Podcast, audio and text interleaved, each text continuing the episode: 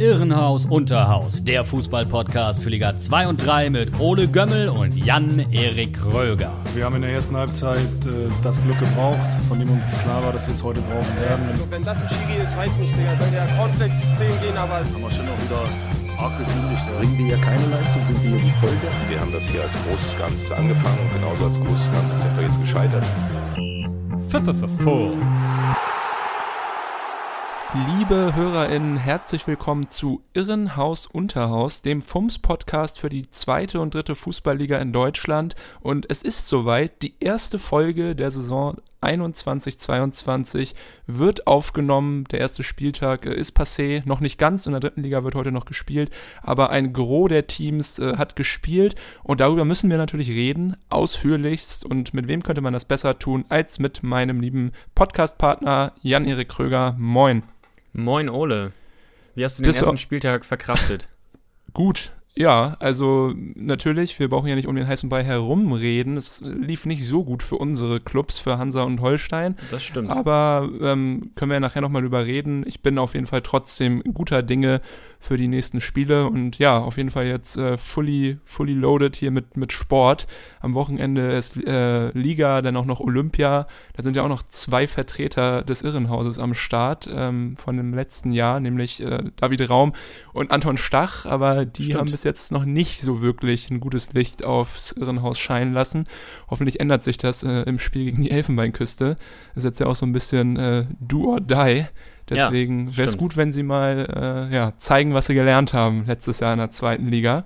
Ja. Nee, aber sonst bin ich natürlich froh, dass es losgegangen ist und äh, ja, wurde auch nicht enttäuscht vom ersten Spieltag. Sowohl in Liga 2 als auch in Liga 3 äh, gab es schöne Spiele, ähm, tolle Tore vor allem.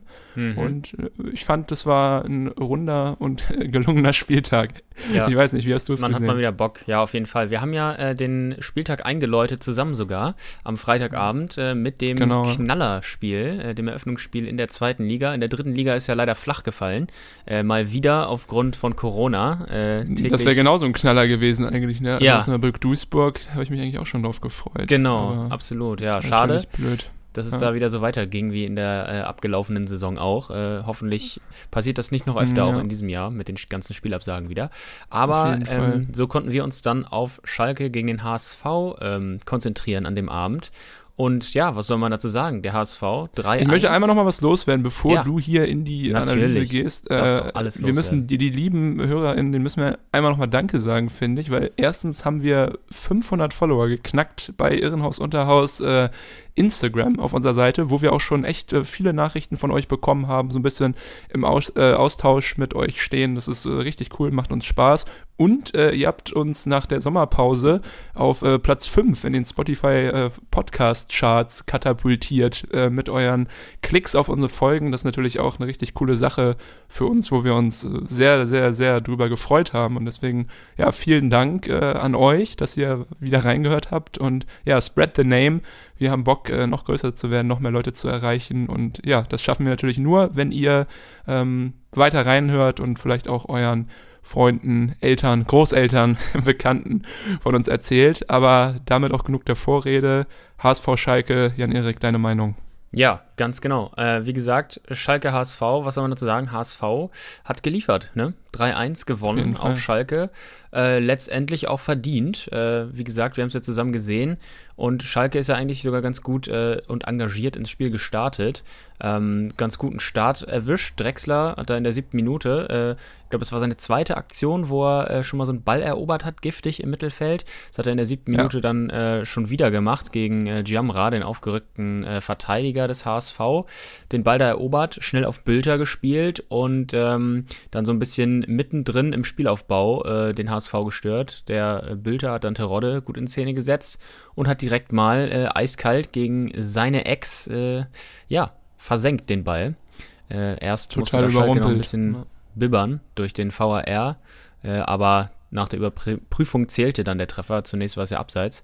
Ähm, ja, und dann äh, stand es schon mal 1-0 für Schalke und man dachte, das könnte hier heute ähm, richtig nach, äh, ja, nach dem Schalker Geschmack laufen.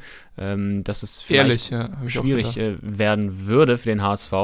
Ähm, Zumal wir ja auch in unserer Preview ein bisschen analysiert hatten, HSV-Kader schon ein bisschen schwächer als im letzten Jahr, da waren wir uns, glaube ich, äh, einig. Ähm, naja, aber danach wurde es das erste Mal schon ein bisschen unerfreulich für Schalke, weil nämlich äh, Kapitän Danny Latza da ganz übel äh, mit Leibold zusammengeprallt ist. Äh, Leibold rauschte da so ein bisschen in Latzas Standbein, erwischt auch den, äh, den Ball, aber eben auch das Standbein, das sah übel aus und äh, wurde dann da so richtig ja. abgeräumt. Ähm, musste dann da kurz behandelt werden, konnte danach auch weiterspielen, aber später musste er dann äh, trotzdem raus. Also das sah wirklich schmerzhaft aus. Das war eigentlich auch für mich der Bruch, also diese Szene, weil danach ja. ist es so ein bisschen entglitten, den Schalkern. Also klar, Latza danach sicherlich nicht mehr bei 100% gewesen. Ja. Und äh, ja, dann ging es so ein bisschen den Bach runter. Das stimmt. Und das setzte sich dann äh, so fort, äh, nämlich dass äh, die nächste unglückliche Schalke-Aktion dann in der 28. Minute folgte. Äh, der Abwehrmann Flick hat da äh, Kin Zombie im Strafraum ziemlich leicht nur getroffen. Äh, aber das hat dem Schiri Gerlach ausgereicht für den Elver. Ist auch die richtige Entscheidung, aber Ken Zombie fällt da ein bisschen leicht, Berührung ist aber vorhanden. Da sind die mhm. Regeln ja äh, mittlerweile klar, dass man sowas pfeifen kann oder dass sowas auch oft gepfiffen wird einfach. Und äh, aber den Elfmeter, den äh, machte der Torjäger, der Terodde-Ersatz ja, ähm, nicht rein. Also hat verballert gegen Michael. Obwohl er gut geschossen war. Also er war halt ja, überragend gehalten. Ja, der war gut gehalten. Ähm, ich habe es mir nochmal in der Zeitlupe und so angeguckt. Der war jetzt gar nicht so platziert, aber er war trotzdem äh, auch nicht ja. schwach geschossen. Also er, er war, schon, so war rechts halb hoch und auch, auch, auch nicht irgendwie lasch. Also ich nee, lasch nicht. Eh der, langer bester Schalker im ganzen Spiel, fand ich. Ja, hat mir auch sehr gut gefallen. Der hatte ja noch äh, später eine Szene äh, vor dem äh, Ausgleich, genau. ähm, wo kommen wir dann gleich dazu, äh, in der 53. Minute, wo Freistoß ähm, von Tim Leibold eben, da hat Langer wieder stark pariert, den Abpraller dann leider äh, von Glatzel nicht äh, halten können. Aber wie gesagt, das war ein, ein richtig geiler Freistoß. Äh, schön in Winkel sozusagen, ins kurze Eck. Und äh, den fischt er dann noch raus, den Abpraller, wie gesagt, dann, äh, da konnte er dann nichts mehr ausrichten. Das war so ein richtiges Abstaubertor von Glatzel. Äh, war aber auch verdient in der 53. Minute, muss man sagen, weil nämlich Schalke auch schon, äh, ja, eigentlich, du hast es gesagt, äh, nach dieser Verletzungsunterbrechung viel zu passiv schon wurde. Und äh, der HSV, ja, nach und nach die Initiative auf jeden Fall äh, übernommen hatte. Und äh, das setzte sich dann in der zweiten Halbzeit weiter fort, hatte ich das Gefühl. Also Schalke noch passiver. Äh, Hamburg nutzte die sich bietenden Gelegenheiten dann aber auch irgendwann aus. Ähm, es plätscherte dann so ein bisschen vor sich hin. 86. Minute. Ähm, der eingewechselte Rohr hat dann äh, auf Haier durchgesteckt auf Höhe des Elfmeterpunkts und da stand es 2-1. Der Lucky Punch, dachte man. Äh, obwohl nämlich zwei Minuten später Schalke. 10 Euro ins Phrasenschwein für dieses Wort. Für welches Wort? Lucky Punch. Lucky Punch. Das ja. sind zwei Wörter. Ja, ist verboten. Also 20 Euro. Es funktioniert ja nur in der Zusammensetzung. Lucky und Punch. Okay, ähm, zwei Minuten später dann ähm, Kaminski hatte dann noch die Chance auf den Ausgleich, äh, aber Heuer Fernandes hat auch ganz stark pariert. Äh, und dann gab es tatsächlich noch die endgültige Entscheidung durch Jatta. Es war, es war nicht mal ein Konter, da war einfach Schalke schlecht sortiert hinten in der Dreierkette. Äh, überhaupt nicht mehr auf der äh, Höhe und auch mental überhaupt nicht mehr auf dem Feld, ähm, weil Schalke auch da in Überzahl hinten stand. Ich glaube, Kittel hat die Flanke geschlagen, in der Mitte war wirklich nur äh, Jatta ähm, relativ alleine. Und äh, so kann man dann am Ende äh, konstatieren, unterm Strich verdienter Sieg für den HSV. Schalke äh, eigentlich, wie gesagt, nach dem ersten eigenen Tor schon zu passiv und äh, HSV effektiv und gefährlich. Also starker Auftritt, ähm, kann man mal klatschen für die Hamburger. Auf jeden Fall. Besonders Rohr hat mir gut gefallen, als genau. er reinkam. Also ist ja auch ja. echt ein unbeschriebenes Blatt gewesen. Hätte ich jetzt nicht unbedingt mit gerechnet, dass wir den direkt am ersten Spieltag sehen. Und der hat eigentlich beide Tore, also sowohl das 2 äh, zu 1 als auch das 3 zu 1, so ein bisschen mit eingeleitet. Und äh, ja, echt äh, eine tolle ja. Figur da gemacht und nochmal richtig Alarm. Also auch äh, Respekt an Tim Walter für seine Wechsel. Wie gesagt, Moritz Heyer, Sonny Kittel und Rohr waren eigentlich äh, ja alle drei weitestgehend an den Toren beteiligt und deswegen Props auf jeden Fall an das Coaching. Ja. Und äh, auf Schalker Seite, äh, die haben ja mit acht äh, Neuzugängen in der Startelf gespielt, mit gemischten Leistungen, würde ich sagen. Also Ranftel zum Beispiel habe ich nicht so stark gesehen, ziemlich unauffällig. Palsson dagegen, sein Nebenmann, der war, äh, fand ich in Ordnung. War schon ein bisschen stärker auf jeden ja. Fall. Ja. Uwe Jan fand ich auch ganz in Ordnung. Also der hatte einige gute, gute Aktionen. Also war ein bisschen auffälliger als Ramftel. Es war ja so das Pendant auf links, äh, Ramftel ja rechts. Und der hat schon manchmal gezeigt, dass er was kann. Uwe Jan, dass er auch so ein bisschen abgezockter ist. Aber generell eher eine Durchschnittsleistung. Also Terodde ist ja auch völlig verschwunden nach seinem, nach seinem Tor. Deswegen, ja, gebrauchter Abend für die Schalker und natürlich total blöd, so in die Saison zu starten. Auch zu Hause noch. Klar, haben sich wahrscheinlich alle anders vorgestellt. Ja, absolut. Ja, genau. Dann ähm, machen wir mal weiter äh, mit dem Samstag. Äh, da gab es ja auch äh, einige interessante Partien, vor allem für dich. Äh, Rostock gegen Karlsruhe. Das erste äh, Spiel nach 3000, wie viel Tagen? Das weißt du besser in der zweiten Liga. Ähm, ja, 3366, glaube ich. Ja. Steht hier ähm, auf meinem Riesenkalender. ja, du hast äh, die Tage gezählt und. ich habe die Kerben in mein Bett geritzt. Ja. Die musste ich nur noch zählen. Genau, und äh, du hast ja äh, wahrscheinlich erstmal gedacht, boah, geiler Start, weil nämlich ähm, John Verhook nach einer äh, Ecke äh, eingeköpft hat zur vermeintlichen Führung für Rostock, aber auch danach äh, VAR hat den Treffer wieder kassiert, weil nämlich äh, Streli Mamba den Karlsruher Torhüter Gersbeck da behindert haben soll. Stand da äh, direkt vor ihm, konnte aber nicht wirklich mehr eingreifen. Ähm, ja, was. Er hat auch nicht, er hat sich halt nicht bewegt, ne? Also ich meine, du hast es jetzt wahrscheinlich auch gesehen. Finde ich ja. schon ein bisschen albern, das abzupfeifen, weil der Kopfball wäre auch reingegangen, wenn da niemand vor Gersbeck gestanden hat. Der war äh, super getroffen, das war eine tolle Ecke von Simon Rhein und Verhook kommt da mit dem Kopf an den Ball. Und ja, hat mich ein bisschen geärgert natürlich, aber ja, wenn du die Regeln halt so auslegst, äh, muss man den wahrscheinlich zurücknehmen, den Treffer. Deswegen auch alles okay. Aber das war natürlich ziemlich ärgerlich, weil wenn halt Hansa dort in der 16. Minute in Führung geht, dann verläuft das Spiel wahrscheinlich anders. Aber okay, Regeln sind Regeln. Aber das war so ein bisschen, ja, so ein bisschen so ein kleiner, kleiner Downer, glaube ich, fürs ganze Team. Ja, und äh, so lief das Spiel dann ja richtig bitter, muss man ja sagen, aus Rostocker Sicht, weil nämlich äh, das Spiel auch, also Karlsruhe nicht wirklich gefährlich äh, Rostock eher schon das Spiel mhm. gemacht und äh, Karlsruhe ging dann aber trotzdem kurz vor der Halbzeit in Führung. Äh, auch nach einer mhm. Ecke. Es war so, eine, so ein Ping-Pong-Tor. Erst äh, der Witz, Pfosten ja. getroffen, ja, und dann der Abstauber. Also auch ganz bitter gelaufen in der, in der Szene. Nicht nur der Spielverlauf, sondern auch in der Szene. Ähm, ja blöd, blöd gelaufen und äh, dann ging man direkt, ähm, ja, so äh, nicht, noch nicht ganz in die Halbzeit, denn es gab ja noch das 2 zu 0. Denn äh, da muss man aber mal ganz ehrlich sagen, das war wenig Pech, sondern da wurde ein bisschen rumgefailt aus Rostocker Sicht. Ja, Erst hat da äh, Meißner im 1 gegen 1 den Ball gegen Cueto verloren.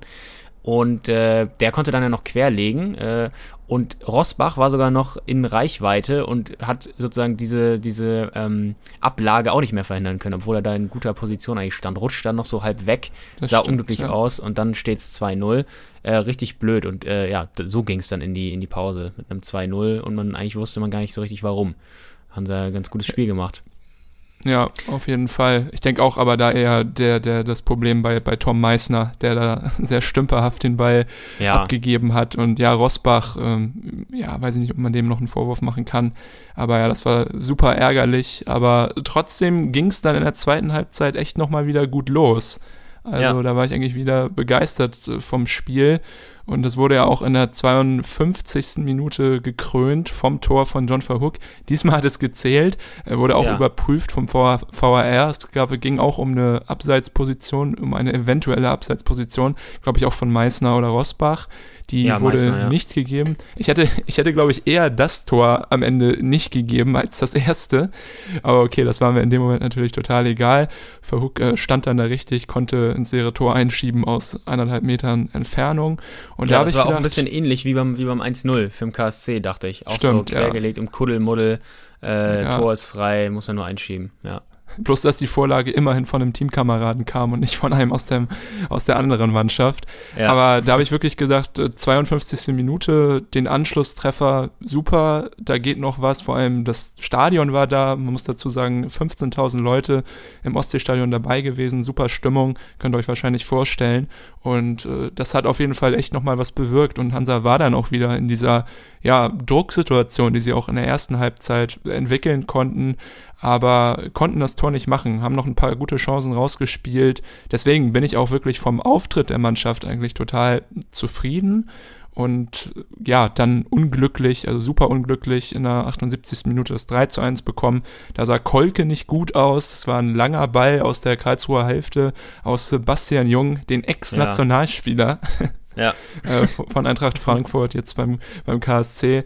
Äh, ja, und da hätte Kolk eigentlich rauskommen müssen, nach, also meiner Meinung nach, weil der Ball doch schon recht weit äh, optimistisch nach vorne geschlagen würde und Jung jetzt ja auch nicht so super sprintstark ist, würde ich mal behaupten. Aber ja, hat da irgendwie ein paar Schritte nach vorne, dann wieder zurück und das hat Jung halt eiskalt ausgenutzt, muss man ehrlich zugeben, war auch ein super Abschluss. Aber dann 3-1 in der 78. Minute ist das Spiel natürlich gelaufen. Karlsruhe dann natürlich auch abgezockt genug, um das nach Hause zu spielen. Ein paar Chancen gab es noch für Hansa. Wer richtig gut war, muss man dazu sagen, als er reinkam, war Jan Löhmannsröben. Der Ach, äh, hat echt ja. ein paar richtig geile Pässe nochmal geschlagen und auch okay. hin nach hinten, ja. wenn sich die Karlsruher da an die Eckfahne begeben haben, äh, schlau attackiert und äh, gut ein, äh, Angriffe eingeleitet. Also der hat mich begeistert, aber gemacht hat es am Ende nichts mehr. Aber trotzdem, äh, nächste Woche gegen Hannover wird es besser. Ja, ähm, ja, Trainer Jens Hertel äh, hatte ja auch gesagt, ähm, dass die individuellen Fehler äh, in der zweiten Liga halt bestraft werden. Das war vielleicht wahrscheinlich an diesem Tag. Ähm, Hat er ähm, recht gehabt. ja, war, war der ausschlaggebende Punkt, warum Hansa da leider äh, ohne Punkt äh, blieb, mindestens ohne Punkt. Er hätte ja auch mehr, äh, wäre mehr drin gewesen. Und ich weiß nicht, ob du es gesehen hast, ähm, der Karlsruher Trainer äh, hat ja so ein bisschen die ähm, Unterbringung auch so teils ähm, ja, verantwortlich gemacht für die Leistung der Karlsruhe, die ja auch nicht so geil war, kann man ja mal sagen. Äh, er hat gesagt, das, das, Hotel war schlecht, das Essen war schlecht. Äh, seit wir hier in Rostock gelandet sind, ist wenig Gutes passiert. Äh, das Ergebnis hier heute, ähm, so im übertragenen Sinne, ist noch das Beste, was uns passiert ist. Äh, Christian Eichner, ja. Ist ja frech, echt. Ich weiß gar nicht, in welchem Hotel sie waren. Also einige sind immer im Sportforum-Hotel, das ist direkt neben dem Stadion. Oder auch ja. im Warnemünder Hof. Das ist doch auch eher gehoben. Also ja, vielleicht war der, war der Koch Hansa-Fan und hat ein bisschen die Suppe versalzen. Aber ja. eigentlich, äh, ja, weiß ich nicht. Selber schuld. Ich weiß nicht, was, was die da gewohnt sind in Süddeutschland. Ja, ja, keine die Ahnung. Die hohen Ansprüche, meinst du? Ja. ja, echt, die sollen sich mal nicht so haben. Die haben halt scheiße gespielt, waren überrascht so können glücklich sein, dass sie da drei Punkte mitnehmen.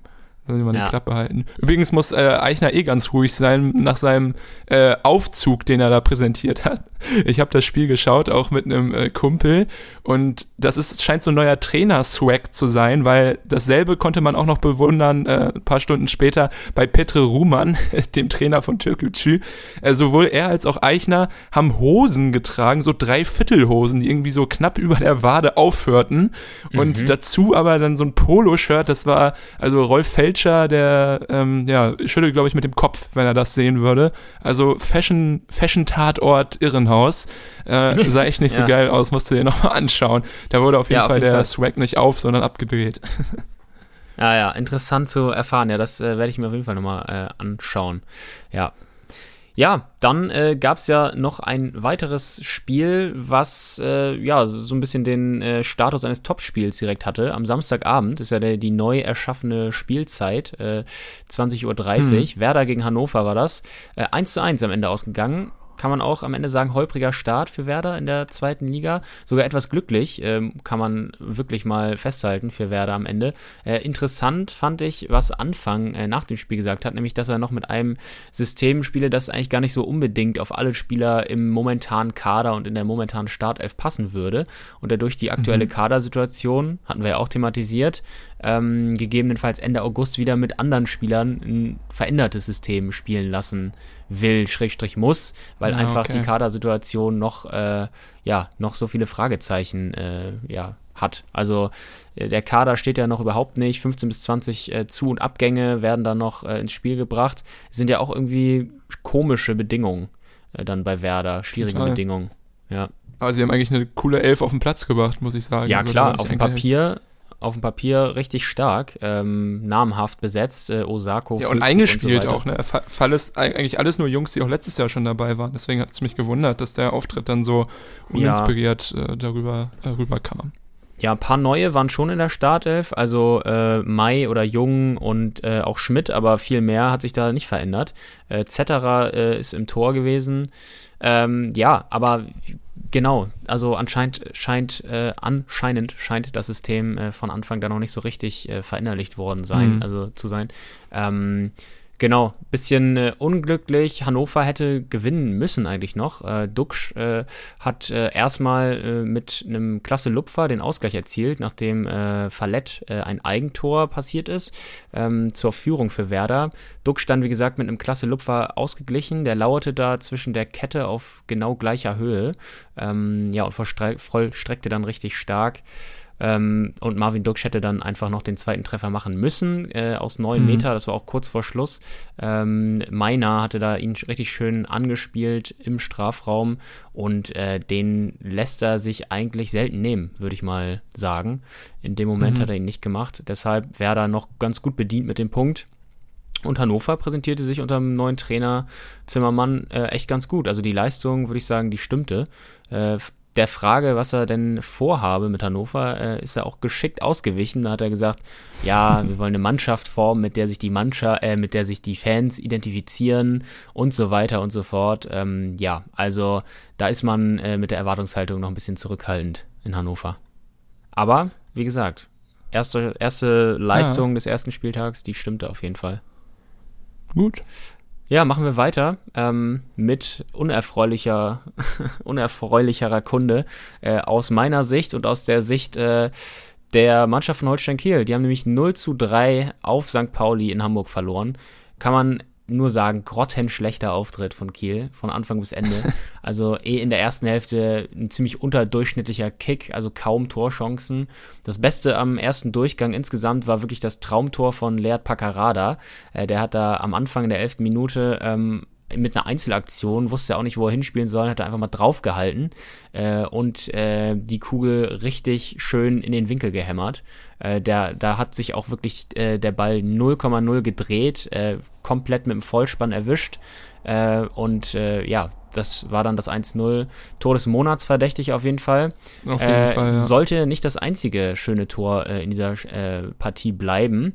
Ähm, aber erstmal kurz vor der Pause gab es dann noch eine einzige weitere Chance von Guido Burgstaller. Das war's dann in der kompletten äh, ersten Halbzeit. Also äh, wenig Mhm. Highlights. Zweite Hälfte gleiches Bild. Holstein völlig passiv und kraftlos. Äh, defensiv überhaupt nicht dran an den Leuten. Offensiv nicht existent oder wenn, dann ziemlich kläglich, wie bei Reses Abschluss äh, in Form von einem Kullerball. Das war wirklich die einzige Torchance ungefähr. Und äh, ja, Daniel Chiré erhöhte dann folgerichtig auf 2 zu 0, äh, als nämlich Finn Ole Becker so eine Schussflanke in Richtung langes Eck äh, da abgegeben hat. Da stand dann Chiré auch noch nicht im Abseits. Ähm, da hat alles gepasst und äh, genau. Das äh, Traumtor, auf das ich gerade eben anspielte, war dann auch noch äh, Chiré, der wirklich äh, sehenswert getroffen hat mit so einer Mischung aus Seitfall und Fallrückzieher, aber da war es dann leider abseits äh, aus St. Pauli-Sicht. Ähm, ansonsten der nächste, das nächste Traumtor wäre es gewesen. Aber trotzdem am Ende dann noch 3-0, Guido Burgstaller. Äh, also komplett verdient, auch in der Höhe verdient. Ähm, bei Holstein alle Neuzugänge unauffällig, da hat leider wenig gepasst. Fiete Arp äh, hat ja ähm, Startelf gespielt und äh, wurde gnadenlos ausgepfiffen. Das ganze Spiel. Äh, es war ja, äh, wie gesagt, auf St. Pauli. Seine HSV-Vergangenheit äh, dürfte da wahrscheinlich Hat ihn eingeholt. gewesen sein. Ja, hat ihn eingeholt. Also äh, schwache Leistung, ich würde sagen fast die schwächste äh, am ganzen äh, ersten Spieltag. So hart muss man da ins Gericht gehen. Ja, du weißt ja auch, was du dich einstellen kannst in den kommenden Wochen. Ja. Muss ja, ich auch nochmal sagen, erstmal hier als Hansa auf den Sack bekam, kam erstmal eine hämische Nachricht von dir. Willkommen in der zweiten Liga. Und dann Ja. aber am nächsten Tag äh, nicht äh, darauf aufbauen können. Und ich habe äh, mich hier ganz äh, ruhig zurückgehalten. Also, Ausnahmsweise, ist ja die Ausnahme bei dir. Ja, deswegen. Aber bei Kiel bin ich ja meistens sensibel. Ich, also ich mache mich ja gerne über andere Sachen lustig, auch äh, dir bezüglich. Aber Ja. bei Kiel, ähm, Fußball ist einfach, ähm, ja, Fußball so wie, geht zu so, weit. So wie, so wie in anderen Kulturen die, die, die Mutter rausgehalten wird, wird bei uns der Fußball rausgehalten bei den gegenseitigen äh, Verulkungen. ja. Ja, Ja. gut, aber das ändert sich wahrscheinlich auch noch. Die Mannschaft muss sich ja auch erstmal einspielen. Ja, hoffen wir es mal. Also, aber viel schlechter kann es nicht werden. Also, ja. ja. Da ist noch sehr viel Luft nach oben. Und äh, ja, was war noch so los in der zweiten Bundesliga? Ähm, auf jeden Fall Sandhausen ja. gegen Düsseldorf. 0 zu 2. Rufen Hennings direkt mit einem Doppelpack in die Saison gestartet. Düsseldorf also auch standesgemäß äh, in die neue Saison. Deshalb, mhm. ähm, ja, mal schauen. Da könnte, glaube ich, auch äh, eine Mannschaft ranwachsen, die wieder gefährlich äh, werden kann. Haben wir auch so ein bisschen in der Preview besprochen. Ja, das hast du ja sogar gesagt, ja. Ja, Sandhausen war aber auch keineswegs chancenlos. Also hatten auch Chancen in Person von Bachmann oder Kaita Ruel. Äh, vergebene Chancen. Wer mir da auch äh, positiv aufgefallen ist, ist äh, Niklas Schipnowski. War ja auch äh, hm, einer unserer okay. Lieblinge aus der vergangenen Saison in der dritten Liga bei Saarbrücken. Gutes Spiel hat er gemacht. Nach seiner Einwechslung hat sogar das erste Tor vorbereitet, auch wenn es hm. zugegebenermaßen ein bisschen unfreiwillig war. Ähm, da hat ihm Henning sozusagen im Gedränge den Ball einfach abgenommen und draufgehalten und äh, das Tor gemacht. Das zweite Tor äh, war dann ein Elfmeter von Ruven Hennings. Ähm, ja, aber Düsseldorf, starker Auftritt, äh, fand ich gut. Hat sehr, Ausrufezeichen. Äh, Ausrufezeichen. Übrigens, äh, nächste gute Leistung gab es bei Nürnberg. Äh, die haben zwar nur 0 zu 0 gegen Erzgebirge Aue gespielt, aber es war auch ein bisschen unglücklich aus Nürnberger Sicht, weil sie äh, okay. nicht wirklich überlegen waren. Im Sturm übrigens äh, tatsächlich äh, gestartet äh, mit Borkowski und Schuranov. Also äh, ah, ja. ganz junge Leute, die haben auch ähm, einige Möglichkeiten vergeben. Äh, Aue, insbesondere in der Schlussphase mit Mann und Maus, haben sie da den Punkt verteidigt. am Ende erfolgreich. Es war eigentlich eine hohe Spielintensität, aber trotzdem wenig äh, zwingende Chancen, außer dann am Ende ähm, wurde ja die Schlagzahl dann nochmal erhöht von Nürnberg. Äh, Distanzschüsse ähm, inklusive äh, nicht erfolgreich. Äh, reingekommen sind dann noch äh, Manuel Scheffler, Robin Hack und Dovedan. Äh, hat alles nichts gebracht. Ähm, die ganze Offensivpower, kein Tor gelungen, aber wie gesagt, ähm, ganz starker Auftritt, würde ich sagen. Okay. Ja, ist auch ja. gut. Und dann gab es natürlich War, noch das Auf Aufsteigerduell, ne? Was ja auch äh, eindeutig entschieden wurde. Ja, absolut. Äh, das Aufsteigerduell. Äh, Dynamo Dresden gegen den FC Ingolstadt. 3-0. Äh, erste Hälfte, offenes Visier im Aufsteigerduell, würde ich sagen. Ähm, da hatte sogar Ingolstadt äh, zunächst äh, eine gute Chance durch Bilbia äh, die er da vergeben hat aus Aussichtsreiserposition, so halb links äh, vor dem Tor. Es ging dann hin und her. Königsdörfer auf Dresdner Seite. Borello hatte dann noch eine richtig gute, dicke Chance äh, mit einem Pfostentreffer. Und dann ähm, kam Dresden ein bisschen in Fahrt. 1-0 durch den starken Christoph Daferner. Hat einen Doppelpack mhm. geschnürt. Ähm, Schröter hatte da viel zu viel Platz äh, bei der Hereingabe und Daferner spitzelte den Ball dann über die Linie in super Stürmermanier, kann man sagen. Und äh, ja, Ingolstadt äh, dann wieder ein paar Chancen in Person durch äh, Beister und Kutschke. Kutschke ja auch ein Dresdner, glaube ich. Äh, auch als Kind äh, Fan von Dynamo gewesen. Äh, jetzt aber als Dann ist er gefreut. ja, genau. Er hat auch für Dresden gespielt. Nein, das wollen wir ja. ihm nicht unterstellen. Ähm, ja, das ja, 2-0. Ja. Ja. Wie wir es prognostiziert haben, so ein bisschen, ne? Dass Ingolstadt ja. Probleme hat. Weil, also wenn man sich hier die Statistik Ich habe auch noch guckt, an dich gedacht, ja. Dann ist das super einseitig. Also 17 zu 9 Schüsse, 8 zu 1 Torschüsse, 67% Ballbesitz für Dynamo, ungefähr 200 Pässe mehr, 82% zu 66% Passgenauigkeit und ja. 5 zu 0 Eckbälle. Also das ist schon äh, eine klare Kiste gewesen. Und deswegen, ja, krass, wie Dynamo da abgeliefert hat. Du hast eben schon angerissen, da ferner traf nochmal in der 56. Heinz Mörschel dann den Deckel drauf gemacht in der 67. Also das war schon, ja. klar, war vermeintlich leichteste Gegner in der Liga vielleicht, aber trotzdem stark. Besonders auch Maurice Schröter hat mir gefallen, wie der doch sein äh, Level so von der dritten auf die zweit, aufs Zweitliganiveau adaptiert hat, wo man natürlich sagen muss, dass Ingolstadt Dynamo, glaube ich, auch noch nah dran ist an Drittliganiveau. Aber trotzdem war es ein, ein gutes Spiel. Ja, das stimmt. Und äh, du hast ja gerade gesagt, Merschel und da Ferner, das waren ja auch äh, beides Einzelleistungen, die da ähm, den Toren äh, vorausgingen. Also beim 2-0 weniger von da Ferner, sondern äh, vom eingewechselten Vlachodimos, der da äh, sich wirklich durchgedribbelt hat in den Strafraum rein. Und äh, dann war eben aber da Ferner am Ende der Vollstrecker. Und bei Heinz Merschel war es ähnlich. Der hat sich da aus zentraler Position durchkombiniert und da war auch Ingolstadt aber wirklich sehr passiv. Ähm, mhm. Ja, und äh, hat dann draufgehalten, schön platzierten Flachschuss äh, ins untere Eck. Also auch hier in der Höhe ein verdienter Sieg äh, aufgrund von der individuellen Qualität vielleicht, obwohl beide Aufsteiger sind.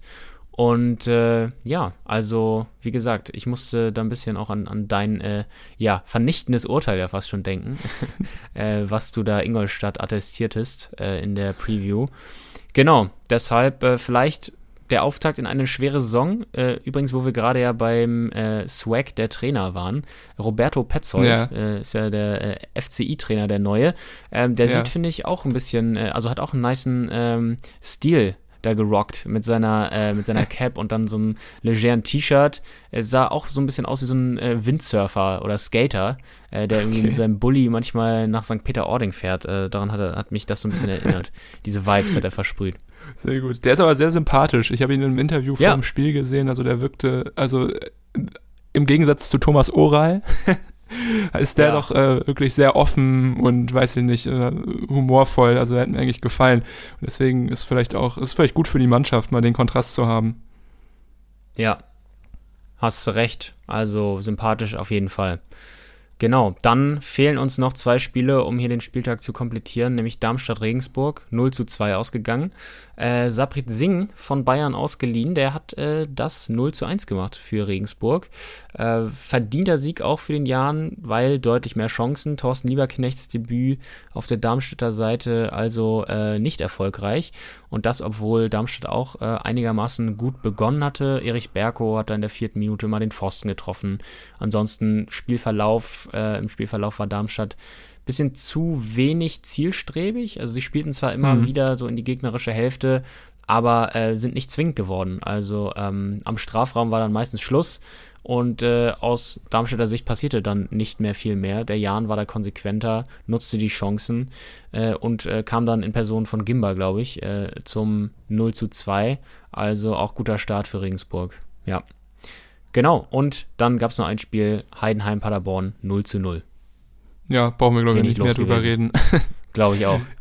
ja, sehr gut. Ja, Ja, dann schauen wir doch mal gespannt äh, eine Liga runter, oder? Ja, können wir gerne machen. Wir haben jetzt ja gerade über die zweite Liga geredet. So super harte Überraschungen gab es ja nicht wirklich, vielleicht bis auf den Regensburg-Sieg äh, in Darmstadt. Aber auch das haben wir ja so ein bisschen schon vorausgesagt, dass es für Darmstadt dieses Jahr schwierig wird. In der dritten Liga gab es jetzt auch nicht so super Überraschungen, aber trotzdem ziemlich spannende Spiele. Und mit einer Sache muss ich anfangen. Ich hoffe, du hast es noch nicht gesehen. Aber es gibt ja das Phänomen, äh, dass wenn Spieler einen sehr langen Namen haben, zum Beispiel aus Argentinien kommen oder Brasilien, dass sie sich dann so einen äh, Künstlernamen aussuchen, zum Beispiel wie bei Kaká Ja. oder bei Ro- Ronaldo, Ronaldinho, haben wir schon häufig gesehen, dass sie diesen dann auch Mhm. auf dem ähm, Trikot tragen können. In Deutschland gab es das, glaube ich, auch schon einmal mit äh, Zecke Neuendorf. Der durfte ja, Ja. glaube ich, dann auch äh, Zecke auf seinem Trikot tragen.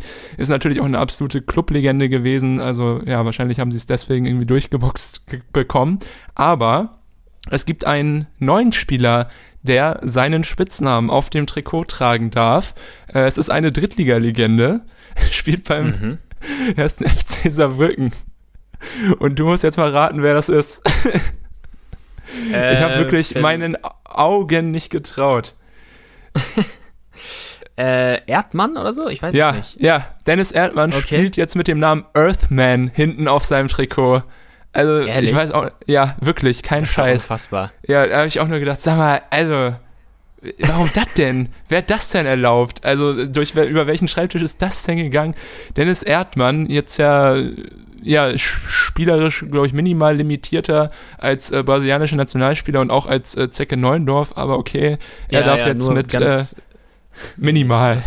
minimal, Er darf ja. jetzt mit äh, Earthman auf dem Trikot durch die dritte Liga wirbeln.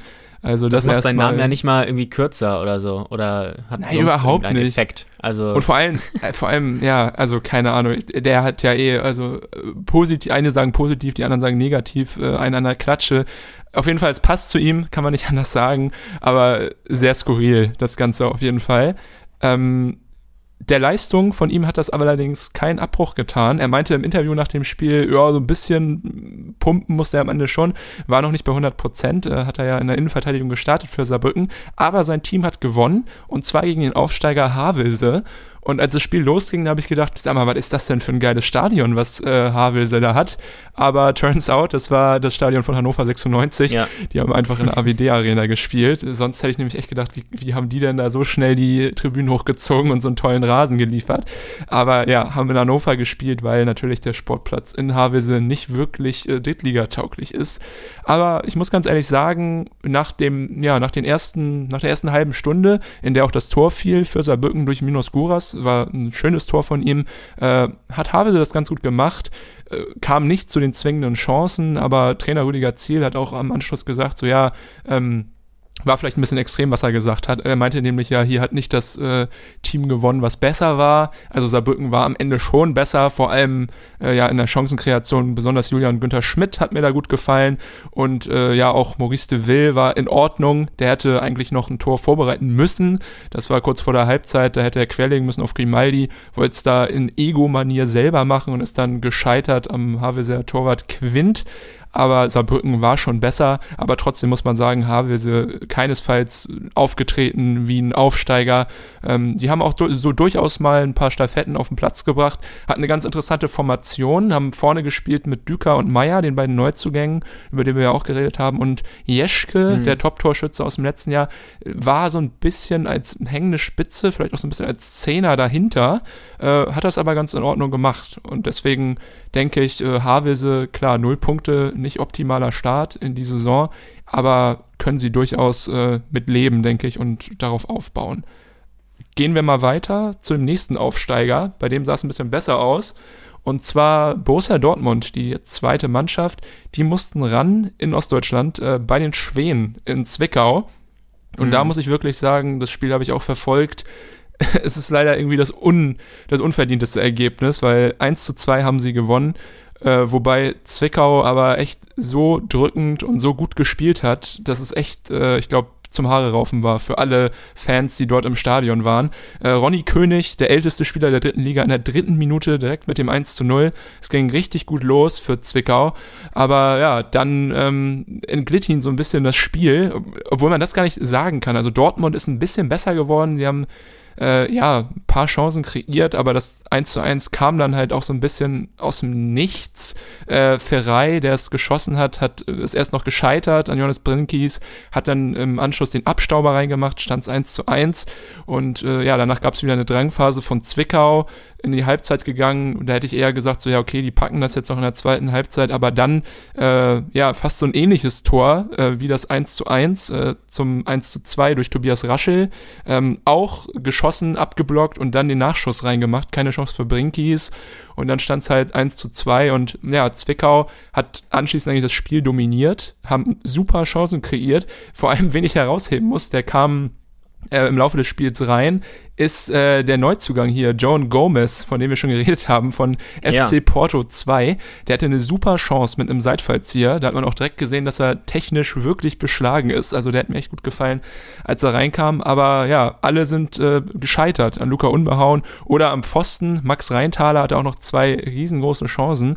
Und ja, vor allem, als in der 76. Minute Niklas Dahms von Dortmund 2 noch vom Platz geflogen ist mit der roten Karte, äh, hätte ich gedacht, okay, die packen es noch. Aber das Tor Tor war irgendwie wie zugemauert. Und ja, deswegen sehr, sehr unglücklicher Punktverlust dort für Zwickau beim ersten Heimspiel. Für Dortmund natürlich super. Äh, ja, ist vielleicht auch so ein bisschen ein Zeichen dafür, dass sie eine ganz gute Defensive haben, dass sie da keinen reinbekommen haben, wobei man auch sagen muss, dass da eher dann das offensive Unvermögen, äh, temporäre Unvermögen natürlich von Zwickau eher schuld daran war, dass äh, das Spiel nicht anders ausgegangen ist. Aber ja, unverdient, aber am Ende drei Punkte für Dortmund, ähm, wird ihnen sicherlich äh, gefallen und ja, stehen jetzt oben in der Tabelle. Äh, wer auch das, oben in der Tabelle äh, steht. Ohne ja. Knauf und ohne Tigges. Beide ja, nicht gespielt. Stimmt. Tig ist ja jetzt auch sogar in äh, heißen Wechselgerüchten noch äh, bezüglich einem Wechsel zum ersten FC Köln. Vielleicht sehen wir den auch ja. gar nicht mehr in der dritten Liga. Und ja, Knauf, glaube ich, vielleicht auch einfach schon ähm, gewollt in der ersten Mannschaft äh, auf der ja. Bank, vielleicht als Einwe Einwechselspieler. Da ist jetzt ja auch ein bisschen Handlungsbedarf, seitdem Sancho weg ist. Klar, es kommt jetzt wahrscheinlich Daniel Mahlen aus Eindhoven, aber ich denke mir auch, dass für Knauf da die ein oder andere Einsatzminute in der Bundesliga abfallen wird in der kommenden Saison. So, dann gehen wir mal in den Süden. Äh, es gab ein Bayern-Derby, mhm. nämlich zwischen 1860 und den Würzburger Kickers. War so ein bisschen äh, das Topspiel, was ich auserkoren habe. Da Duisburg gegen Osnabrück ja nicht stattfinden konnte, habe ich so gedacht, okay, das ist wahrscheinlich äh, das spannendste Spiel oder zumindest das hochklassigste Spiel von den Kadern, von den Mannschaften. Ähm, muss man auch sagen, es war hart umkämpft, aber so hochklassig war das Spiel am Ende nicht. Äh, Glaube ich, sehr cool für die Münchner. Marcel Bär, der einzig nennenswerte Neuzugang eigentlich, hat das Tor gemacht. In der zwölften Minute direkt schön rausgespielt, äh, eiskalt vorm Tor gewesen. Und dabei sollte es auch bleiben. Man muss dazu sagen, 1860 hatte ein absolutes Chancenplus. Die hätten eigentlich noch ein paar Tore mehr machen müssen. Das äh, kann sich am Ende natürlich auch wieder auswirken auf die Platzierung, weil das war ja auch so ein bisschen letzte Saison das Problem, dass sie halt nicht alle Chancen genutzt haben. Aber eigentlich war es eine solide Leistung. Äh, dasselbe gilt aber für die Kickers. Das hat auch Trainer Thorsten Ziegner, der ja neu da am Start ist, äh, auch nach dem Spiel gesagt. Dafür, dass die Mannschaft ja fast komplett neu ist, haben sie ein gutes Spiel geliefert, haben sogar auch einige Chancen rausgespielt.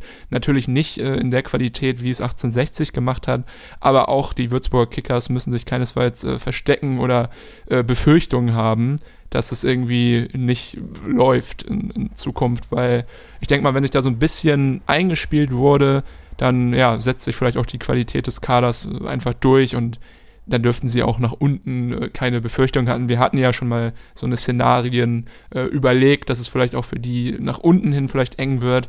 Aber nach dem Auftritt mhm. gegen 1860, klar, ist der erste Momenteindruck, die erste Momentaufnahme, sage ich doch eher, äh, sah ganz gut aus, wird eine stabile Saison. Ähm, wen nehme ich mir jetzt vor? Muss mal auf meinem schlauen Zettel hier schauen. Äh, ich glaube, wir gehen mal zum Waldhof. Die haben gegen Magdeburg gespielt. Und äh, ja, Magdeburg fängt da an, wo sie letztes Jahr aufgehört haben. Sie dominieren die Liga. Und äh, besonders in Form von Baris Artik war wieder äh, ja, Gott auf dem Platz. Es war wieder eine absolut geile Leistung von ihm. Artik äh, ein Tor, eine Vorlage, ähm, ja, nichts anbrennen lassen. Das Ganze war auch schon nach neun Minuten gegessen. In der sechsten Minute traf nämlich Luca Schuler, äh, über den ich noch so ein bisschen, ja, so ein bisschen irgendwie wo ich skeptisch war eigentlich äh, in meiner Review, äh, in der Preview, sorry, äh, in der Preview, wo ich gesagt habe, ja, ob der irgendwie Brünker ersetzen kann, wenn der irgendwie angeschlagen ist. Äh, Titz hat sich dafür entschieden, mit Schuler ins Spiel zu gehen. Also Brünker war auf der Bank, obwohl er meines Wissens nicht verletzt war. Und das hat sich prompt gelohnt. In der sechsten Minute schöner Pass von Artig, äh, Schuler macht ihn abgezockt rein und dann in der neunten Minute Artig selber, schönes Solo, dann mit dem rechten Fuß so einen richtig geilen Curveball um Königsmann rumgecurlt und ja, auch Ehrenmove von Artig hat äh, nicht gejubelt, sich sogar entschuldigt bei den Waldhof-Fans, weil er äh, aus der Region kommt und noch viele Freunde und Kollegen hat, äh, die wahrscheinlich Waldhof-Fans äh, sind oder sogar dort spielen. Aber ja, dann äh, wurde das Spiel so ein bisschen chancenärmer. Kurz vor der Halbzeit kam Waldhof nochmal in Form von Martinovic. Man muss sagen, äh, Reimann hat eine gute Figur gemacht. Es kam nicht so viel auf sein Tor, aber mhm. zwei, drei Chancen, die echt Hochkaräter waren, auch noch von Coastly in der zweiten Halbzeit, hat er super entschärft. Also der hat einen guten Job gemacht. Da bis jetzt noch keine Vermissung von Morten Behrens. Und äh, ja, Schuler äh, auch noch in der zweiten Halbzeit auffällig gewesen, hat noch äh, eine richtig gute Vor Vorlage geliefert für eine Torchance. Die konnte aber nicht genutzt werden von Magdeburg. Aber ich denke mal auch das 2 zu 0, damit äh, kann das Team super leben. Äh, haben auf jeden Fall gezeigt, äh, dass es läuft. Und ja, Waldhof muss ein bisschen aufpassen, ähm, haben auch sind zu Chancen gekommen, aber oftmals hing so das Spiel so ab der 16er-Grenze von Magdeburg und es ging da nicht weiter. Nach Standards waren sie nochmal gefährlich. Die sind natürlich auch vom genialen Marc Schnatterer geschlagen worden. Aber ja, der war auch ein bisschen genervt nach dem Spiel und meinte, dass es so auf jeden Fall nicht weitergehen kann äh, in der kommenden Saison, wenn man äh, da eine ruhige Saison haben will. Deswegen die Leistung auf jeden Fall noch ausbaufähig. Aber ja, Magdeburg äh, müssen, glaube ich, alle vorbibbern. Hm. Ähm, ja, Schnatterer hat ja sogar durchgespielt, 90 Minuten. Also, ähm, ja, da war ich ja auch äh, nicht ganz sicher, ob das äh, jetzt eine Liga drunter äh, noch für mehr Einsatzzeit reicht. Bei Heidenheim vorher war er ja äh, nur noch Edeljoker sozusagen. Aber Stimmt, ja, ja. die hat er durchgespielt. Und äh, bei Magdeburg musste man auch immer genau äh, hinsehen, äh, wer, welches Personal denn da auf dem äh, Platz stand oder wer am Ball war. Äh, nämlich äh, Andreas Müller auf dem Platz und Tobias Müller und auch Condé und Conte. Das stimmt. Also, ja, stimmt. muss Amara man ganz Condé. genau hinschauen. Auch Holstein früher, ne? Ja, genau. Ja, hat's auch wieder geschafft. Fand ich auch immer ganz, ganz nett eigentlich. Hat aber nur sechs Spiele Ja. gemacht für Holstein. Hat, glaube ich, den, den, Ja. den um Umweg äh, Wolfsburg 2 gewählt und jetzt wieder in der dritten Liga. Aber ja, der hat auch. Und äh, Essen so auch noch, ja. Ach, Essen auch noch, okay. Genau. Naja, im- immerhin jetzt wieder, jetzt ist er wieder zu Hause. Sehr gut. Äh, Kaiserslautern gegen Braunschweig war ja auch ein äh, ja, Spiel, was ich, ähm, also dem ich mit freudiger Erwartung entgegengeschaut habe.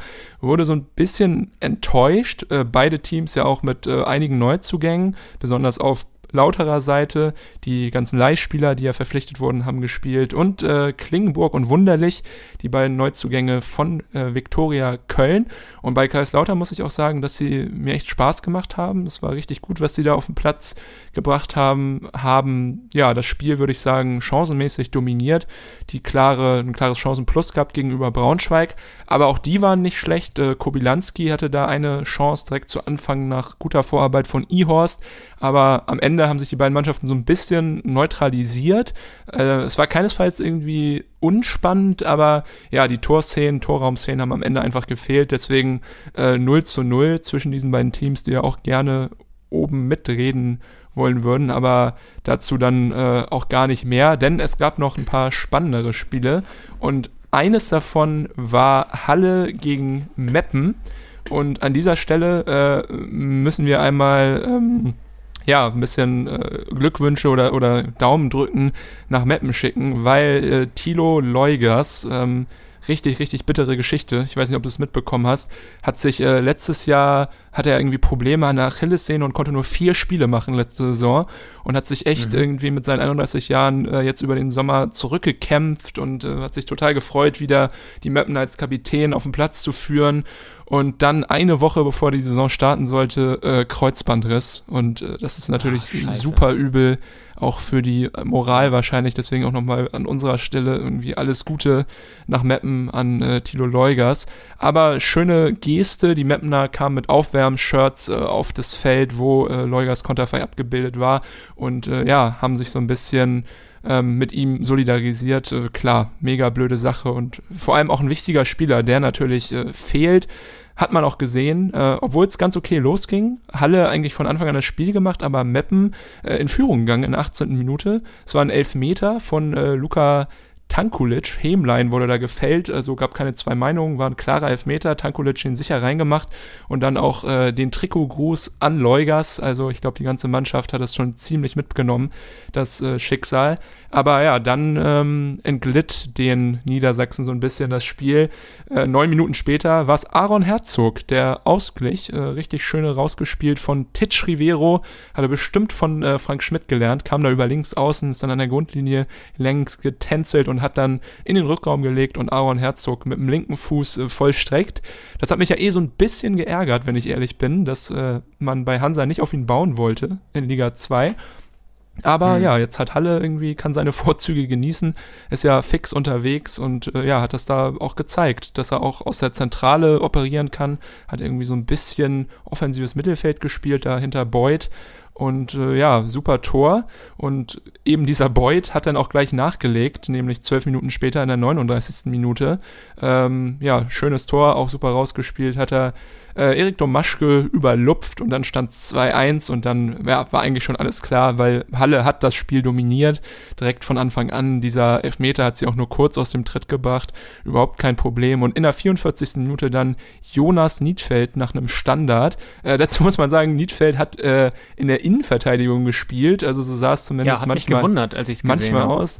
Ja, ähm, hat er irgendwie in der Innenverteidigung gespielt, aber hat ja vorher, war glaube ich auch früher mal Stürmer, eigentlich jetzt Z zentral defensiver Mittelfeldspieler, gibt es ja manchmal irgendwie in der dritten Liga. Ich weiß auch, Sebastian May von Dresden war ja zu Hallenser Zeiten auch mal Stürmer Ja. Und ist dann irgendwie in die, Mit äh, in die Innenverteidigung äh, zurückgerutscht. Und ich weiß auch bei Michi Blum, der mal bei äh, Osnabrück war, der war bei Hansa auch mal rechts außen. Also das gibt es irgendwie häufiger. Aber Niedfeld hat hat auf jeden Fall gezeigt, dass er noch die Stürmerqualitäten hat, weil er da Volley abgezogen hat nach einer hohen Flanke. Ähm, ja, kam er ungefähr auf linker Seite, so zwölf Meter vom Tor entfernt äh, zum Abschluss und hat das Ding da in die Maschen gedroschen und ja, zum 3 zu 1 äh, Halbzeitpfiff getroffen und danach ging nicht mehr viel. Also Halle hat weiterhin das Spiel gemacht. Meppen war nicht mehr wirklich griffig. Einmal noch eine Kopfballchance nach einer Ecke durch Al-Hasaimeh, aber wirklich gefährlich war das, war das alles nicht mehr. Und ich glaube auch der, der Call, dass Meppen es schwierig haben wird, äh, hat sich so ein bisschen bewahrheitet. Und äh, ja, ja, dass äh, Halle dominiert auftreten kann und äh, ein gutes äh, Kombinationsspiel und ein gutes Zusammenspiel hat unter Schnorrenberg, äh, hat sich auch so ein bisschen gezeigt. Deswegen, da habe ich auf jeden Fall Bock auf die, auf die kommenden Spiele, weil die haben mir richtig äh, Spaß gemacht. Aber musst du wahrscheinlich auch zugeben, der Kader von Halle ist ja auch einfach äh, gut für die dritte Liga, oder nicht? Ja, ja, klar auch äh, Leute da wie Niklas Kreuzer, der jetzt noch dazu gekommen ist, ähm, haben ja eh offensiv mit äh, Derstroff oder auch Beuth natürlich äh, einen der besten Stürmer der Liga. Ähm, mhm. Ja, klar, da ist Qualität vorhanden. Also ich bin auch richtig gespannt, äh, was da in Halle geht. Vielleicht ja wirklich mal äh, ein Angriff nach oben. Ja, denke ich auch. Dann kommen wir jetzt, jetzt noch mal zu einer auf kleinen... Eins nach dem Sieg. Genau. Äh, kurz dahinter steht ein Aufsteiger den wir jetzt auch nochmal abhaken wollen, nämlich äh, Victoria Berlin. Das ist eigentlich so die einzige große Überraschung gewesen an dem Spieltag. Die Victoria hat sich nämlich mit der anderen Victoria duelliert aus Köln und äh, ja, sie konnten das erste Heimspiel im Profifußball für sich entscheiden und das, äh, obwohl sie zurücklagen. Und da möchte ich einmal, müssen wir vielleicht auch irgendwann nochmal ein Intro für bauen. Talent Watch äh, auf Victoria Kölns Seite, nämlich das Tor ähm, zum 1 zu 0 in der 34. Minute äh, hat gemacht äh, Yusuf Amin. Und äh, auch wenn er danach so ein bisschen blass äh, wurde, ist das, glaube ich, jemand, auf den man mal achten sollte. Der ist nämlich erst 17 und äh, genau, es, äh, kommt aus Deutschland, spielt aber für den Irak in der U19-Nationalmannschaft und äh, ja, hat okay. so ein bisschen die Jugendmannschaften beim BVB durchlaufen, ist dann letztes Jahr zu Viktoria Köln gewechselt, hatte auch schon ein paar Einsätze, ich glaube drei genauer gesagt, letztes Jahr, äh, letzte Saison, aber dieses Mal am ersten Spieltag hat Olaf Jansen in die kompletten 90 Minuten spielen lassen und das hat sich auch prompt gelohnt, denn nach einer schönen Vorarbeit von Marcel Risse ist er da auf links außen rangestürmt und hat äh, zum 1 zu 0 vollstreckt und auch generell hat man so ein bisschen immer gesehen, dass der echt technisch beschlagen ist und auch äh, richtig fix, also hat einen guten Eindruck gemacht. Das nächste Mal, wenn ihr Köln guckt, mal darauf achten. Hat so ein bisschen die Frisur von Mel Corbos, aber äh, bewegt sich auf jeden Fall wesentlich galanter. Aber ja, glaube ich, ein Spieler, auf den man mal achten sollte, weil mit 17 schon dritte Liga zu spielen, die ja bekannterweise äh, die physischste in ganz Deutschland ist. Ähm, der Welt ist, fast. Ist ja. Der Welt, ja, wahrscheinlich der Welt. Härter als die Premier League. ja. Nee, hat mich auf jeden Fall beeindruckt und auch wenn es danach ein bisschen dünn wurde, ähm, auf jeden Fall jemand, äh, vielleicht auch interessant für alle von euch, die Managerspiel spielen. Da haben wir nämlich auch ein paar Nachrichten bekommen äh, über Instagram. Armin sicherlich auch jemand, den ihr für einen schmalen Taler da bekommen könnt. Also vielleicht mal aufstellen in den kommenden, in den kommenden Spielen. Ja, sonst äh, lief es aber nicht mehr so dolle für Viktoria Köln. Zwei Minuten später Jannis Becker, der linke Verteidiger von äh, Viktoria Berlin, mit dem Ausgleich. Und da muss ich wirklich sagen, Becker hat echt äh, Prime Roberto Carlos äh, Vibes versprüht. War richtig, mhm. richtig gut. Äh, erstmal das Tor war so ein bisschen, hat mich so ein bisschen an das Tor von Niedfeld erinnert, außer dass es halt aus dem Spiel heraus war. Kam auch eine super Flanke und er zieht dann auch einfach aus vollem Lauf Volley ab ähm, der Ball segelt in die Maschen, richtig gut, auch nur zwei Minuten nach dem äh, Tor von Amin. Da war dann auch so ein bisschen, glaube ich, die Moral im Keller bei Viktoria Köln. Und äh, dann äh, hat er ja auch noch vorbereitet äh, das äh, entscheidende Tor zum 2 zu 1, nur zwei Minuten später, auf Falcao. Den klangvollen ja. Namen haben wir ja schon häufiger mal erwähnt. Aber ja, er steht seinem Namensvetter in nichts nach. Hatte auch äh, am Anfang des Spiels schon eine richtig gute Chance und in der 38. Minute hat es dann geklingelt. Nach Vorarbeit von Becker. Richtig gute Leistung, die er da gebracht hat. Auch vorne drin war auch später nochmal gefährlich. Und generell muss ich sagen, ähm, Victoria Berlin mit einer richtig guten Leistung. Also auch Björn Jopek äh, hat noch ein paar äh, nette Pässe gespielt später. Also es hätte auch durchaus höher ausgehen können, dieser Sieg. Und ja, Benedetto Muzzicato hat da seine Team, äh, seine Mannschaft richtig gut eingestellt. Und ja, irgendwie passt das mit so deutsch-italienischen Trainern und der dritten Liga. Ähm, wie Capretti letztes Jahr auch äh, Muzzicato. Stimmt, ja. Äh, so ein bisschen Überraschung, für, Über für Überraschung gesorgt. Aber klar, ist auch nur eine Momentaufnahme, aber das wirkte schon echt äh, gut und äh, kompakt. Also ich bin, ich bin begeistert. ja, den Namen muss man auf jeden Fall noch ein bisschen lernen, die Aussprache. Den kleinen Zungenbrecher, Benedetto Muzzicato. ja, aber. Das dreimal hintereinander. Ja, hört sich gut an. Ja, auch noch in Comic. Capretti ja. Muzzicato, Capretti Muzzicato. Das ja. können wir uns mal drauf schaffen. Müssen wir einen, Ra einen ja. Rap machen. Ein Drittliga-Rap, ja, okay. Ja. Gut. Äh. Wenn wir schon von ihm sprechen, äh, gehen wir auch mal zum letzten Spiel äh, der dritten Liga. Das äh, stattfand am Wochenende, nämlich Ferl gegen Türkgücü ähm, ja, war so ein bisschen, wusste ich nicht von Anfang an, was ich darüber, äh, oder zu Anfang, was ich davon halten soll, weil ja Ferl, haben wir ja schon darüber geredet, mit total wichtigen Abgängen kämpfen musste. Äh, Jan Jic und ähm, Eilers äh, war ja, sind ja vorne äh, weggegangen, auch Berkan Tass war auch weg, hat er jetzt auch für Dortmund 2 gespielt. Und da habe ich gedacht, okay, hm, es wird bestimmt schwierig. Und Türkgücü auch mit einer komplett neuen Mannschaft, komplett neuer Trainer, acht Neuzugänge, in der äh, Startaufstellung.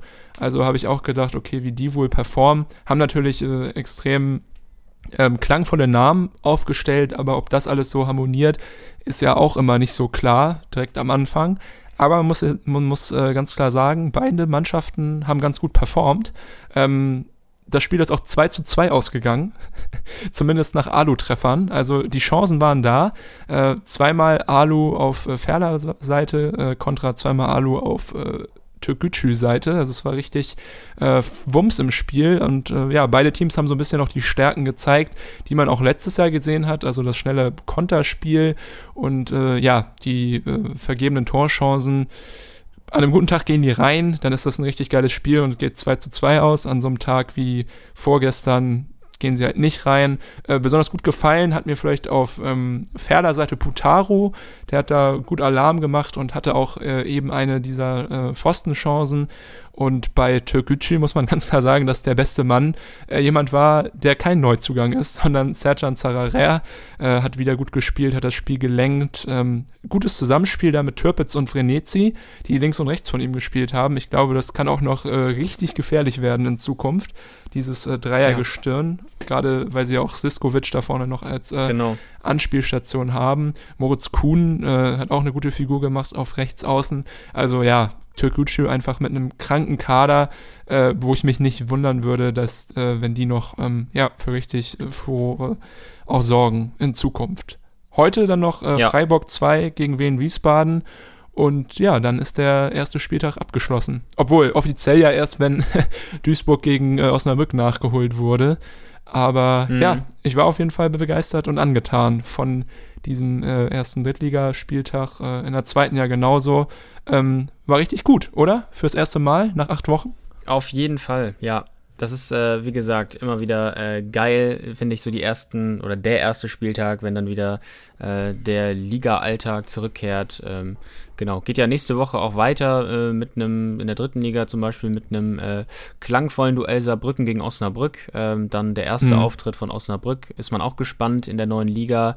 Äh, hatten ja auch ein paar Abgänge zu beklagen, aber ähm, ja, genau. Ansonsten. geil mit den? Fans auch, ne? Also, das muss ich auch nochmal sagen. Ja, es war cool, das wieder zu das sehen. Stimmt. stimmt. Weil die ja. Atmosphäre ist schon rübergekommen, wenn man irgendwie geschaut hat. Das ist schon was anderes als äh, das letzte Jahr. Und in einigen Stadien war ja auch wirklich fast wieder die zur Hälfte ausgelastet. Zum Beispiel in Rostock 15.000. Also, die können dann auch schon ordentlich ja. Lärm machen. Und da macht das Gucken auch wieder viel mehr Spaß, finde ich. Also, das habe ich bei mir gemerkt irgendwie, dass das wieder selber so ein bisschen mehr mitgegangen ist. Also, fand ich richtig gut. Ja, da bin ich zu 100% bei dir. Gut, also halten wir fest, es gab ein paar Bewerbungen aufs Tor des Monats. Äh, Niedfeld, Duxch, Paccarada und äh, Müller. Ähm, mm, mm. Müssen wir mal schauen. Vielleicht äh, können wir ja voten in Zukunft. Ja. Nee. ja. Aber sonst, also habe ich zumindest nichts mehr, was ich hier noch äh, loswerden will. Ich gucke nochmal auf meinen schlauen Zettel, aber ich glaube, da ist alles abgehakt. Ja, Earthman war mir ja das größte Bedürfnis, das hier loszuwerden. Und der Hosenswag ja. von Roman und Eichner wurde ja auch zur Genüge besprochen. nee, dann würde ja. ich sagen, äh, ja, hören wir uns äh, nächste Woche wieder nach dem Spieltag. Auf jeden Fall. bin gespannt, Ja. äh, worüber wir dann schnacken können. Dann auch wieder die Tiefenanalyse. Gerade jetzt ist es ja einfach schwer, sich da noch äh, Teams rauszupicken, weil ja irgendwie jeder sich so ein bisschen orientieren muss und auch wir müssen uns ja so ein bisschen orientieren. Ähm, wer spielt oben mit, wer ist unten mit dabei. Aber gerade diese Phase finde ich auch echt immer ziemlich spannend und, und cool, wo sich alles so ein bisschen zurecht äh, ruckelt und äh, ja, Ja, auf jeden Fall, ja. auf jeden Fall sehr aufregend. Gut, Erstmal einen Überblick machen. Genau. Würde ich sagen, äh, dir noch einen schönen Montag und unseren HörerInnen eine schöne Restwoche. Ich hoffe, ihr klickt wieder äh, treu rein, wie immer. Und äh, ja, falls ihr Probleme, Anmerkungen, Kritik, Lob, da freuen wir uns auch sehr drüber habt, äh, gerne in die Insta-DMs äh, sliden. Irrenhaus Unterhaus auf Instagram. Mittlerweile der größte Channel von einem Podcast für die zweite und dritte Liga. Äh, genau, klickt gerne mal rein. Ja, aber ich würde sagen, letzte Worte sind bei dir, Jan-Erik. Ciao, ciao. Ja, vielen Dank mal wieder und ja, ich äh, wünsche auch allen HörerInnen eine schöne Woche. Ähm, ja, folgt uns auch äh, wie immer der Aufruf auf den gängigen äh, ja, Streaming-Plattformen, da freuen wir uns auch sehr drüber äh, und dann hören wir uns nächste Woche wieder. Bis bald.